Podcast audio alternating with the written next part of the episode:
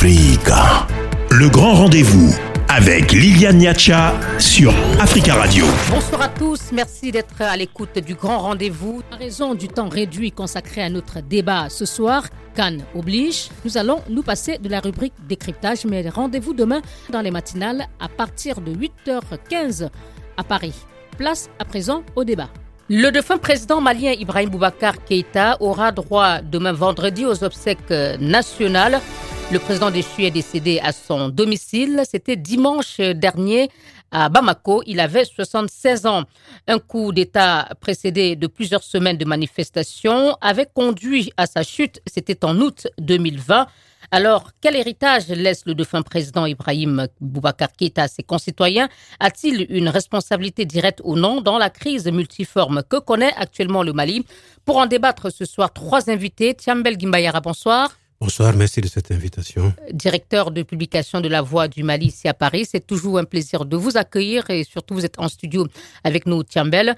Et en ligne de Bamako, deux invités. Monsieur Noun Sar, bonsoir. Bonsoir, madame. Vous êtes président du parti Front africain pour le développement, FAD. Et avec nous également Mahamadou Dianka. Bonsoir. Bonsoir à tous vos auditeurs. Vous êtes juriste au Centre de recherche et d'analyse politique, économique et sociale, CRAPES. Euh, je vais commencer peut-être euh, avec euh, vous, Monsieur Dianka. D'abord, hein, on a eu beaucoup de réactions et de témoignages de Maliens anonymes et connus à travers nos émissions ou nos journaux après la mort du président Keïta. Et s'il y a un point qui, semble faire consensus, c'était son patriotisme. Est-ce que vous êtes d'accord que Ibrahim Boubacar Keïta était un patriote qui aimait le Mali malgré tout? J'ai dit avant tout propos, permettez-moi de saluer la mémoire de l'ancien président, Ibrahim Boubacar euh, qui vient de nous quitter. Et, pour parler de patriotisme, vous voyez, c'est l'homme qui a été ministre, euh, premier ministre, président de l'Assemblée, ensuite président de la République. Donc, une vie ensemble dédiée au Mali. Et s'il y a effectivement un point sur lequel tous sont d'accord parmi ces partisans et ses adversaires politiques, c'est son amour pour ce pays. Voilà, son patriotisme euh, aujourd'hui ne fait, ne fait pas l'ombre d'un seul doute. Après, son bilan reste ce qu'il est, on aura l'occasion d'en parler. Monsieur Noussa, d'accord aussi avec euh, ceux de vos compatriotes qui estiment qu'il était un patriote Bon, patriote, je ne sais pas. Je ne sais pas, je n'ai pas d'instrument de mesure de patriotisme. Ce que je constate, mais avant tout, je voudrais présenter mes condoléances euh, à ta famille, notamment à ses camarades politiques. Je constate que nous, tout au long de l'histoire, euh, notre peuple a fait pour M. Euh, l'ancien président Ibrahim Bourakita qu'il n'a fait pour aucun dirigeant politique. Il a été plébiscité en 2013 avec 77%. Et un an après, c'était un dirigeants dans notre pays. Euh, les attentes n'ont pas été comblées, les aspirations profondes n'ont pas été réalisées, l'insécurité a gagné du terrain, la férésie est installée au sommet de l'État, la corruption est généralisée, le népotisme, le favoritisme. Et pour couronner tout ça, un clan, euh, sa famille, s'est installé au cœur des affaires de notre pays et a fait régner sa loi au grand malheur de notre peuple. Euh, voilà ce que moi je retiens de l'ancien président Ibrahim Boubacar C'est pourquoi euh, une bonne partie du peuple malien s'est assumé dans ce mouvement et a demandé de mettre fin à son régime. Ceci dit, dans notre culture, la mort met fin à tout. Nous lui pardonnons, nous demandons à notre de lui pardonner et nous demandons au Tout-Puissant euh, de lui pardonner également. Euh, Chambel Gimbayara, de quel côté vous vous situez-vous Deux avis divergents. Monsieur Sarr qui émet des euh, réserves sur euh, le patriotisme que nous avons entendu mm, des Maliens prêter à l'ancien président. Est-ce que pour vous, il faut dissocier son bilan de ce patriotisme ou faut plutôt l'associer? Merci de cette occasion. Je tiens d'abord à m'incliner devant la mémoire de ce grand comité de, l'État, le président Ibrahim Boubacar Keïta. Je pense personnellement que c'est, il fut un homme d'État, un démocrate et surtout un, patriote. De ce que j'ai pu observer de près, bon, les, les avis divergent aujourd'hui. Certes, certains ont cette ligne-là, mais on peut lui dénuer tout sauf son attachement à sa patrie. Et toute une vie consacrée au, au Mali, de conseiller, d'agent des ONG à conseiller diplomatique à la présidence de la République, à député en passant par président de l'Assemblée, ministre, ministre des Affaires étrangères, premier ministre et président de la République. Il a pratiquement dédié toute sa carrière politique au, au Mali. Et ça, euh, c'est un fait. Ensuite, maintenant, son approche, sa vision, sa politique et tout autre. On ne peut pas euh, responsabiliser Ibrahim Bouakar Keïta de la situation du Mali. Je crois qu'il a sa part de responsabilité dans la gestion, dans on, cet héritage. On essaiera de, de, la situer, si c'est vraiment le cas, dans, dans un instant. Oui. Mais je pense, pour terminer, que Ibrahim Bouakar Keïta est de, ce, de ces hommes-là qui appartenaient, qui étaient des adolescents à l'accession du pays à l'indépendance, qui peuvent être considérés comme la dernière génération, la dernière génération des hommes politiques en Afrique qui ont vu ces liens vécu ces liens et vu ces liens avec euh, la puissance coloniale. Et donc, euh, ils appartiennent donc à cette Afrique-là qui a une vision, qui a une approche, qui a un humanisme, qui a une certaine ouverture. Mais qui ont peut-être eu des difficultés à, à, mettre tout cela en place, toute cette idée. Euh, peut-être que c'est cette ambivalence et cette, cette vision qui les, qui les ont impactés, qui ont impacté sur leur politique. C'est ce lien indéniable avec la puissance colonisatrice qui, est resté à travers, qui ils n'ont pas pu se départir peut-être de ça pour euh, pouvoir aller vers les aspirations. Ils ont voulu concilier deux contraires difficilement, chacun à sa façon, avec des réussites et des échecs. Et justement, lors des manifestations hein, qui ont conduit euh, à la chute de, du président Keïta, il y avait ce reproche que certains lui faisaient d'être euh, un peu trop euh, soumis à Paris. En même temps, c'est un homme qui n'était pas aussi compris par la France. À un certain moment donné, au Quaderson, on ne pouvait pas parler d'Ibrahim Bokar Keïta. La France ne voulait pas du tout entendre parler de lui. Alors, il n'a il pas cette confiance des siens, il n'a pas aussi cette adhésion de l'ensemble de la classe politique française et surtout des dirigeants au plus haut. Il avait de très bons rapports avec Hollande, par exemple, ça c'est sûr et certain, son camarade socialiste. Il était au pouvoir lorsque lui, il est arrivé. Oui, mais après, les, la situation a beaucoup changé, les relations sont distendues avec Paris. Et donc, il était incompris par les Maliens et également pas accepté par la France. Je crois que la France regrette aujourd'hui profondément son départ. Merci. Euh, Monsieur euh, Dianka, vous qui avez défendu tout à l'heure que, euh, oui, euh, Ibeka, selon ses initiales, hein, euh, était un patriote, comment avez-vous pu mesurer ou évaluer ce patriotisme? Pourquoi dites-vous qu'il était un patriote? Cette question de l'attachement de Ibeka au Mali revient dans systématiquement dans les propos de tous ceux qui l'ont côtoyé, de près ou de loin, euh, y, y, compris ses adversaires les plus irréductibles. Aujourd'hui, ils reconnaissent bien avant sa mort que c'est quelqu'un quelqu qui est profondément attaché à ces pays-là au Mali. Euh, et, et, et, quand vous voyez dans ses discours tout au long de son mandat et même bien avant, quand vous voyez pour ceux qui l'ont vraiment connu quand il était Premier ministre du Mali à la fin des années 90, euh, disons dans la deuxième moitié des années 90, et, effectivement, le, Mali était quelque chose qui était dans sa bouche, en fait. Et on, on sentir en lui qu'il aimait profondément ce pays. Mais euh, je m'empresse d'ajouter, ce n'est pas, ce n'est pas forcément gage de réussite, euh, voilà, d'un président. Et je crois que ce attachement d'ailleurs profond au pays est pour beaucoup dans son plébiscite de 2013. Ça explique en partie pourquoi les Maliens se sont tournés vers lui en 2013 quand il essayait de relever le pays qui est tombé aussi à la suite, à la suite d'un coup d'État le 22 mars de 2012. Monsieur Nouounsar, quels étaient vos principaux griefs contre le défunt président Ibrahim Boubacar Keïta? Bon, les principaux griefs, madame, tout au long de la lutte politique qui a, euh, que le 20, 2020 euh, a connu, nous avons fortement reproché à Ibeka d'avoir euh, installé au pouvoir le népotisme, d'avoir développé système de corruption se développer. On a on gérait l'État en dehors de l'État. C'est une vérité incontestable. C'est lui-même qui a dit à la face de notre peuple qu'on a commandé des hélicoptères qui ont été livrés et qui, plus tard, ont été cloués au sol, faute de maintenance. Ensuite, son fils d'enchérir en disant que le Mali a été floué à les opérations d'achat de Karim Keita, qui était au moment des faits euh, président de la commission de défense de l'Assemblée nationale et qui est aujourd'hui euh, sous mandat d'arrêt international. C'est à l'exil en Côte d'Ivoire. C'est lui qui a indiqué que nous avons été cloués. Donc, ce que moi je retiens principalement, c'est d'avoir laissé l'État se en dehors de l'État. Oui, mais ça, on, entend aussi beaucoup de Maliens dire que c'était la faute à son entourage et pas euh, forcément celle du, président Keïta, euh, Monsieur Sarr. Madame, sur le cadre d'opération militaire, c'est le commandant en chef qui est responsable de la défaite de la victoire. C'est une constante dans tous les pays du monde.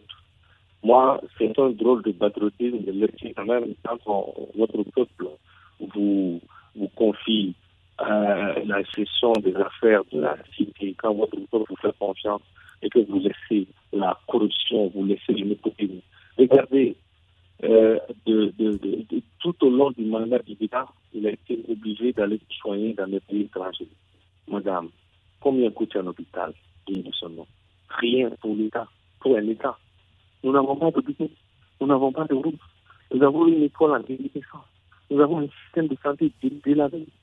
Il a eu un premier quinquennat et le deuxième a été interrompu deux ans après. Euh, qu'est-ce qu'il aurait pu faire en sept ans? Madame, on n'a pas besoin de 5 ans pour construire un hôpital. On n'a pas besoin de 5 ans pour euh, euh, arrêter les évacuations sanitaires qui coûtent cher à l'État. On n'a pas besoin de 5 ans pour tracer une vision politique pour restaurer la dignité de son peuple. Mais, vous, personnellement, qu'est-ce que vous lui reconnaissez alors? Quel, quel, quel euh, succès reconnaissez-vous au président Keïta? il a pris l'initiative de baptiser l'aéroport euh, international au nom de l'ancien président, ce qui dénote d'une reconnaissance par Il a baptisé au nom de Modibo Keïta? Le président Modibo Keïta, le bâtisseur de la nation, le père de l'indépendance. Et ça, c'est quand même une marque de reconnaissance euh, que moi, je, je le reconnais. C'est un moment positif. En dehors de ça, je n'ai personnellement pas pratiqué le président Ibrahim Keïta. Je ne l'ai jamais rencontré en dehors de euh, quelques euh, cérémonies officielles où je l'ai aperçu à distance.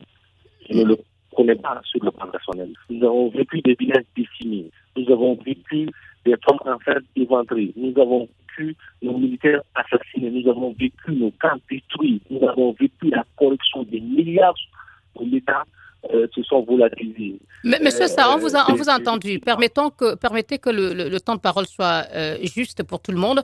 Alors, euh, tiens, ben, il y a eu effectivement hein, beaucoup de reproches au niveau de la gouvernance, d'où les manifestations auxquelles on a assisté en 2020, qui ont précédé la chute de IBK, des manifestations consolidées par un coup d'État. Beaucoup de griefs donc sur le point de la bonne gouvernance. Pour certains, au lieu de mettre en œuvre le Mali d'abord, comme il l'avait promis en 2013 à, son arrivée au pouvoir, a plutôt fait du ma famille d'abord.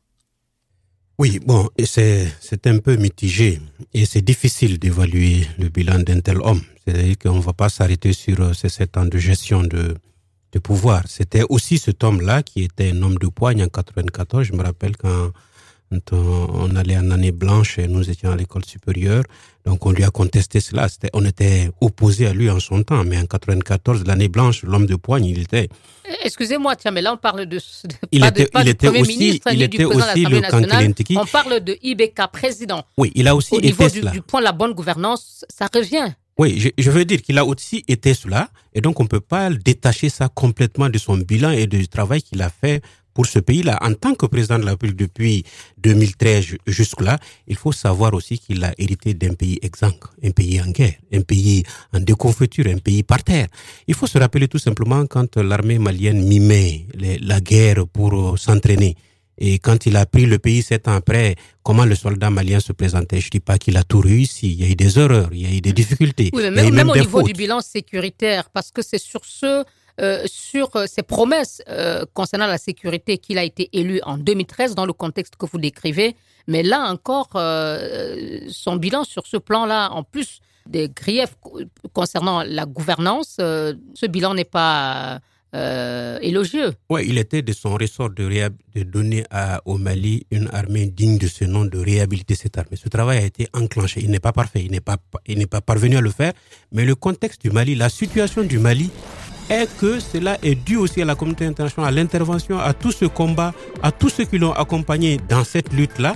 Mais on peut lui reconnaître au moins cette bonne volonté de s'engager à relever le Mali, a donné le Mali son lustre d'antan, a donné aux Maliens sa fierté à travailler à cela. Il a relevé le SMIC. Il a fait plus de 87 points de revendications socio-économiques dans son pays. Il a construit des hôpitaux. Mais euh, ne pas évacuer aussi un malade, c'est dû à la pathologie et puis au plateau technique. Bon, ça, c'est des griefs qui peuvent revenir. Bon, euh, l'avenir jugera si ceux qui l'ont succédé ont fait mieux ou plus. Mais en tout cas, je pense que c'est un homme qui était engagé pour son pays, un patriote, un démocrate, un homme d'État qui a fait du mieux pour le Mali autant qu'il peut et qu'il pouvait. Merci à vous, Tiambel. On marque une pause. Africa. Le grand rendez-vous avec Liliane Niacha sur Africa Radio. Suite de votre émission Le Grand Rendez-vous ce soir et nous parlons de l'héritage de Ibrahim Boubacar Keïta, l'ancien président malien décédé dimanche et dont les obsèques nationales ont lieu demain vendredi. Et nous en parlons ce soir avec Noun Sar, président du parti Front africain pour le développement FAD.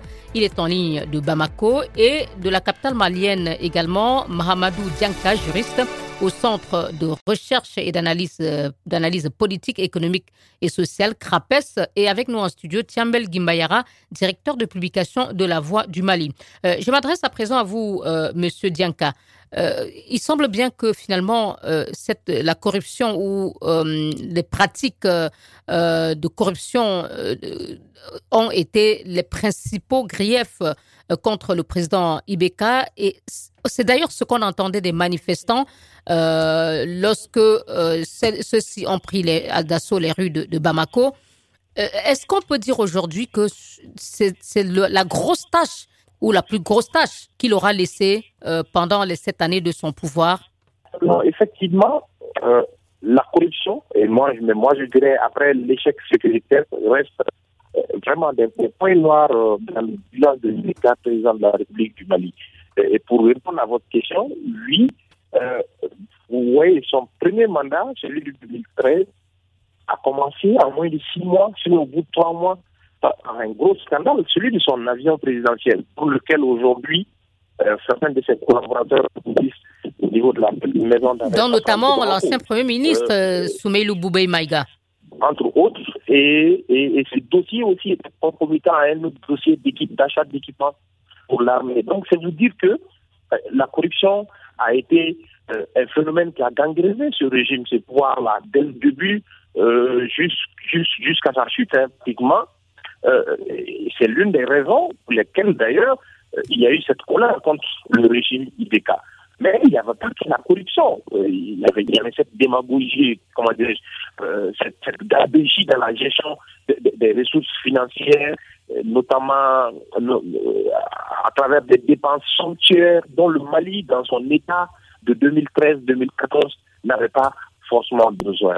Et, et, à, côté, à côté de cette corruption, il y a, aussi l'échec sécuritaire de, de IBK. On pourrait, on pourrait, on, pourra, on disserter pendant des semaines dire tout ce qu'il a fait pour l'armée. Effectivement, il y a eu une loi de programmation, de et de programmation militaire en 2014 qui a donné des de, de, fonds conséquents à l'armée malienne. Le point de vue résultat, si l'on enlève le fait que même la gestion de cette LOPM a été caractérisée aussi par une, une, une corruption endémique, point de vue résultat sécuritaire, ça a été un échec, ça a été un fiasco. Parce que euh, vous n'êtes pas sans savoir, quand il est arrivé au pouvoir, il y avait la rébellion seulement euh, euh, au nord du pays, à Kidal. Mais quand il quittait en 2020, tout le pays était pratiquement sous l'emprise des groupes armés terroristes. Donc, on peut dire point de vue résultat, voilà ces deux, ces deux questions, la question sécuritaire prioritairement, parce que c'est cette question qu'il avait Merci question de gouvernance, des échecs de la de, de, Voilà, le problème de gouvernance et de, euh, de, sécurité. Je reviens à vous dans un instant, Monsieur Sarr, mais je voudrais que Stiambel réagisse à ces deux points. Est-ce que, euh, compte tenu de ce que vient de décrire Monsieur Dianka euh, sur cet échec sécuritaire de IBK et aussi le problème de gouvernance, on ne peut pas aujourd'hui dire qu'il est responsable de la crise dans laquelle se trouve, crise multiforme dans laquelle se trouve aujourd'hui le Mali? On ne peut pas lui attribuer la responsabilité ou la paternité de la crise en tant que telle, puisqu'il a hérité de cette crise sur le plan sécuritaire. Mais lorsqu'on détourne des fonds destinés, lorsqu'on détourne des fonds destinés à, l'achat d'équipements militaires, euh, lorsqu'on laisse euh, ses, ministres ou sa famille euh, piocher dans les caisses de l'État, si je peux m'exprimer ainsi, cela a forcément une incidence sur euh, le bien public. Non, c'est un procès d'intention de dire ça. Jusqu'à preuve du contraire, il n'y a jamais eu un, verdict au Mali qui récrimine le président de la République, qui situe sa responsabilité dans une gestion. Les gens ne font que réagir en fonction des, des rapports. C'est des spéculations. On attend à ce que une justice se fasse et que la justice incrimine la responsabilité directe. Façons, sa responsabilité morale est engagée parce que c'est lui le premier responsable de l'État et c'est à lui de dénuer. Et Ibeka, on peut lui reprocher tout sauf une interférence dans la gestion de la justice parce qu'on a vu des responsables aussi proches de lui être arrêtés et interpellés. Et donc, il n'interfère pas dans la gestion des affaires de l'État. Et la liberté d'expression était, Donc vous dites sous, était sous un le gage. Ibeka, il y avait l'indépendance de la justice. L'indépendance de la justice et mieux que ça, l'indépendance de la liberté d'expression. On était libre de d'avoir un avis contraire et de le développer. Monsieur Sarp ne peut pas dire le contraire parce qu'il a développé cet argument sur plusieurs plateaux et il n'a jamais été inquiété par rapport à cela. Je crois que c'était un acquis qui, qui, qui émane bien d'avant l'avènement. Donc vous, vous êtes en train de nous dire qu'il n'est de près ni de loin responsable de non je vais pas juste là, je vais, je vais pas juste là je vais pas juste là pour dire qu'il n'est ni de près ni de loin. Il a sa part de responsabilité. Mais cette part de responsabilité reste encore à mesurer à son engagement et à la gestion des affaires de la cité en son temps. Il a certainement pris des décisions qui sont mal évaluées qui n'ont pas apporté les résultats escomptés ou attendus en son temps. Il n'a pas aussi terminé tous ces deux mandats pour le juger sur le bilan complet de sa gestion. il a, qui a été interrompu. Et ceux qui ont fait cela aussi sont responsables de cet échec d'amener l'État dans cette situation. Monsieur Nounsar, euh, son deuxième mandat aurait pu permettre d'améliorer son bilan. C'est ce que défend euh, euh, Monsieur Gimbayara. Non, monsieur, madame, permettez-moi de réagir à un certain nombre de propos, de les mettre en l'heure, de les clarifier. il a parlé de, de, liberté d'expression. Mais M. Kamel est à l'étranger, il ne sait pas ce qui se passe au Mali, peut-être. Moi, j'ai été arrêté plusieurs fois. Mamadou Djanka sur le plateau en est témoin. Des enlèvements, des arrestations extrajudiciaires, nous en avons vécu. Des enlèvements par la sécurité d'État, Clément Dambélé et autres. On ne peut pas dire qu'il y avait la liberté d'expression sous cas. Ensuite, lorsqu'on devient président, ce n'est plus la volonté qu'on attend de vous, on attend les actions. Sous Ibeka, il n'y a pas eu, madame, un seul hôpital répondant aux normes internationales, avec un plateau technique fiable et digne de ce nom. Il n'y a pas eu un hôpital construit sur l'ensemble du territoire. Ce sont des faits. Nous, nous étions là. Hein. Mais comme ceux qui sont à l'étranger, peut-être qu'ils n'ont pas accès à, tout, à tous les données, je n'en veux pas beaucoup. Mais la question de la gouvernance calamiteuse et chaotique est une question que les Maliens ont vécue. C'est pas, c'est tout près là. On ne peut pas falsifier l'histoire sous nos yeux. Et, maintenant, sur sa responsabilité supposée ou réelle dans la euh, crise multiforme que connaît votre pays aujourd'hui, est-ce que vous êtes en train de nous dire quand vous euh, dresser un bilan sombre ou un tableau noir euh, du bilan de, de, président Keïta, que c'est lui qui est entièrement et uniquement le seul responsable de, cette situation? Madame, euh, si la France s'écroule, c'est qui qui est responsable? C'est pas Emmanuel Macron? Moi, j'ai toujours appris quand on est le chef, quand on est le responsable, quand on est au commande, quand on est le premier décideur, les échecs sont nos échecs les réussites sont nos réussites. Si Ibeka avait construit de beaux hôpitaux, s'il avait construit des routes, s'il avait ramené la sécurité, aujourd'hui, M. Kamel n'aurait pas euh, exclu sa responsabilité dans ça. N'aurait pas dit qu'il n'est pas responsable de ça. C'est lui qui allait être le, le, le, le, le, le, euh, héros de tout ça. Mais il, a il être, d'après vous, le bénéficiaire de euh, toutes ces réussites de toutes ces réussites. Il allait être le bénéficiaire. Mais, mais, monsieur nous, en quoi est-ce qu'il est réellement responsable? Aujourd'hui, le Mali est sous sanction de la CDAO et ces sanctions sont consécutives à un coup d'État contre le président Ibrahim Boubacar Keïta. Quelle est sa responsabilité concrètement dans, dans, dans ce qui arrive au Mali aujourd'hui? Mais si l'État avait bien dirigé le pays et qu'il n'avait pas laissé les marchés s'installer au pouvoir, il n'y aurait jamais eu un coup d'État. Personne ne serait jamais sorti pour demander de démissionner. Mais madame, c'est, facile à comprendre. S'il n'avait pas nommé des, voyous au poste de responsabilité, s'il n'avait pas laissé l'administration être gangrénée par la corruption, s'il n'avait pas laissé l'insécurité se généraliser, oui, c'est vrai, il a euh, euh, fait adopter une loi de programmation militaire, plus de 1200 milliards de, de francs CFA. Mais madame, quel impact cela a eu sur notre sécurité? Au contraire, sous Ibeka, l'insécurité a gagné du terrain. On a détourné tout l'argent de l'armée. On a acheté des, euh, des, des, maisons en Côte d'Ivoire et au Sénégal. On a fait des DAT dans des banques pour certains. C'est ce que nous avons vécu. Mais aujourd'hui, madame, la sécurité est en train de revenir dans notre pays.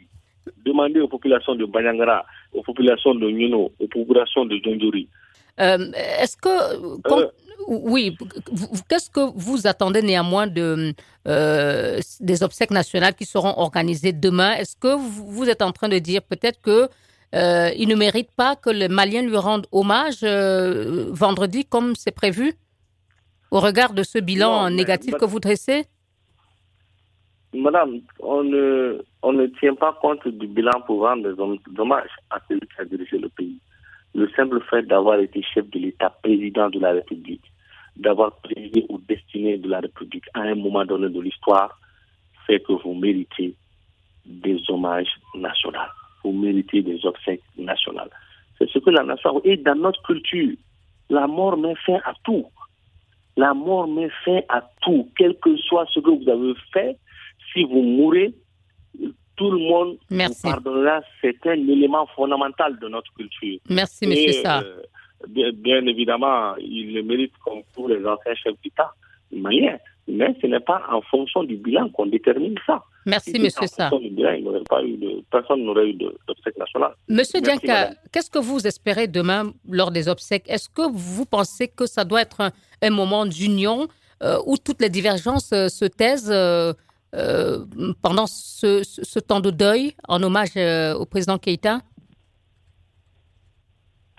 Ah ben, euh, si, effectivement cette occasion malheureuse être, va être en plein pour l'union sacrée autour de notre pays, l'union sacrée qu'Ibekader a échoué à réaliser, malheureusement, c'est ce qui nous a conduit, et sur ce point, nous a raison. il a été incapable, en fait, de se comporter euh, le président rassembleur à l'époque euh, euh, pour pouvoir mettre les Maliens et fixer un cap pour pouvoir faire face à cette crise multidimensionnelle.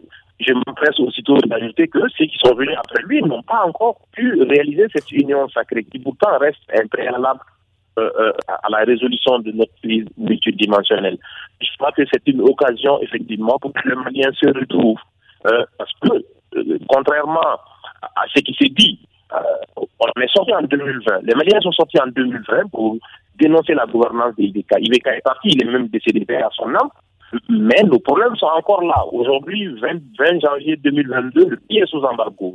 Si vous voyez, la communauté économique des États de l'Afrique de l'Ouest. Donc, ça veut dire que le problème sécuritaire est encore là. Les problèmes économiques sont encore là.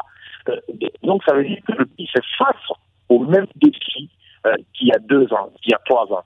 Donc, si l'on pouvait vraiment se donner la main à cette occasion pour se rassembler et parler pour une fois en Mali, je pense que ce serait une très bonne chose pour ces pays. Euh, Tiambel, en conclusion Oui, en conclusion, je tiens à dire que ce n'est pas l'heure du bilan ou de la discussion aujourd'hui, c'est l'heure du deuil que je partage, deuil de la famille du président Ibrahim Ouakkar Keïta, de sa famille politique, de sa famille biologique, deuil de cet homme d'État qui avait le Mali chevillé au corps, deuil de cet homme qui a consacré 30 ans de sa carrière à ce Mali-là. C'est une occasion euh, aux Maliens de faire l'union sacrée, de se retrouver, à l'homme qui a tout le temps tendu sa main. Le Mali est notre destin commun restera notre destin commun.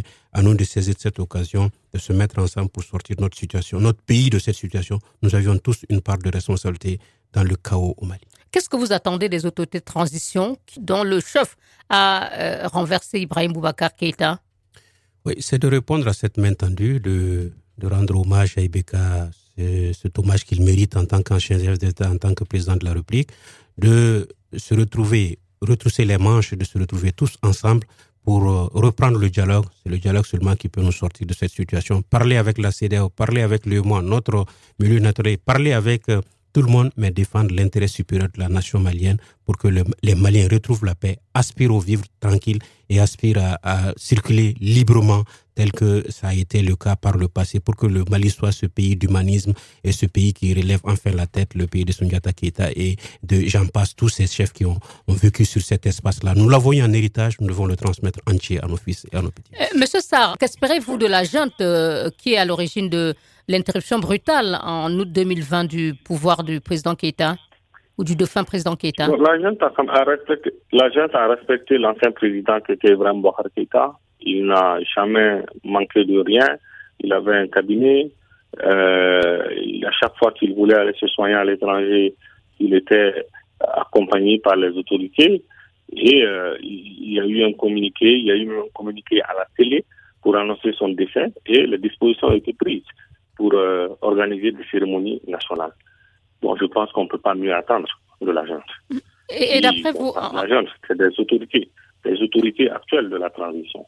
On ne peut pas mieux, on peut pas mieux, on peut pas attendre plus, on ne peut pas mieux attendre pour un ancien euh, chef d'État. C'est ce qui a été fait pour Moussa Traoré, l'ancien président, c'est ce qui a été fait pour Amadou Tourouni, ancien président, et c'est ce qui sera fait pour Ibrahim Bouhar ancien président. C'est une tradition républicaine et les autorités ont fait ce qu'elles devaient faire. Monsieur Dianka, euh, on pourrait voir des chefs d'État de la sous-région à ces, à ces obsèques. Devrait-on lever pour la circonstance des sanctions? De la CDAO Ce serait une très bonne chose si, à cette occasion, effectivement, le Mali pourrait, euh, et à avec la CDAO, bien entendu, euh, ce soit momentanément, ce momentanément ces sanctions et ce serait une bonne, bonne occasion d'ailleurs pour que les autorités de transition qui sont actuellement en place au Mali euh, puissent discuter avec nos, nos, frères et nos amis de la CAO pour, lever, pour aller très vite vers la levée de, de, ces, sanctions imposées au Mali depuis une dizaine de jours maintenant. Merci. Merci beaucoup, Mohamedou Dianka, juriste au Centre de recherche et d'analyse politique, économique et sociale CRAPES à Bamako. Merci à vous, Nounsar, président du Parti Front africain pour le développement FAD également à Bamako. Merci, Tiambel Gimbayara, directeur de publication de La Voix du Mali. Ici à Paris, vous étiez en studio avec nous. Réalisation de cette émission, Hugo Vallière. Merci à Leila Ahmed, assistante de production. Je vous laisse euh, en compagnie de nos programmes. Restez avec nous et restez sur Africa Radio. Bonsoir. mahasiswa.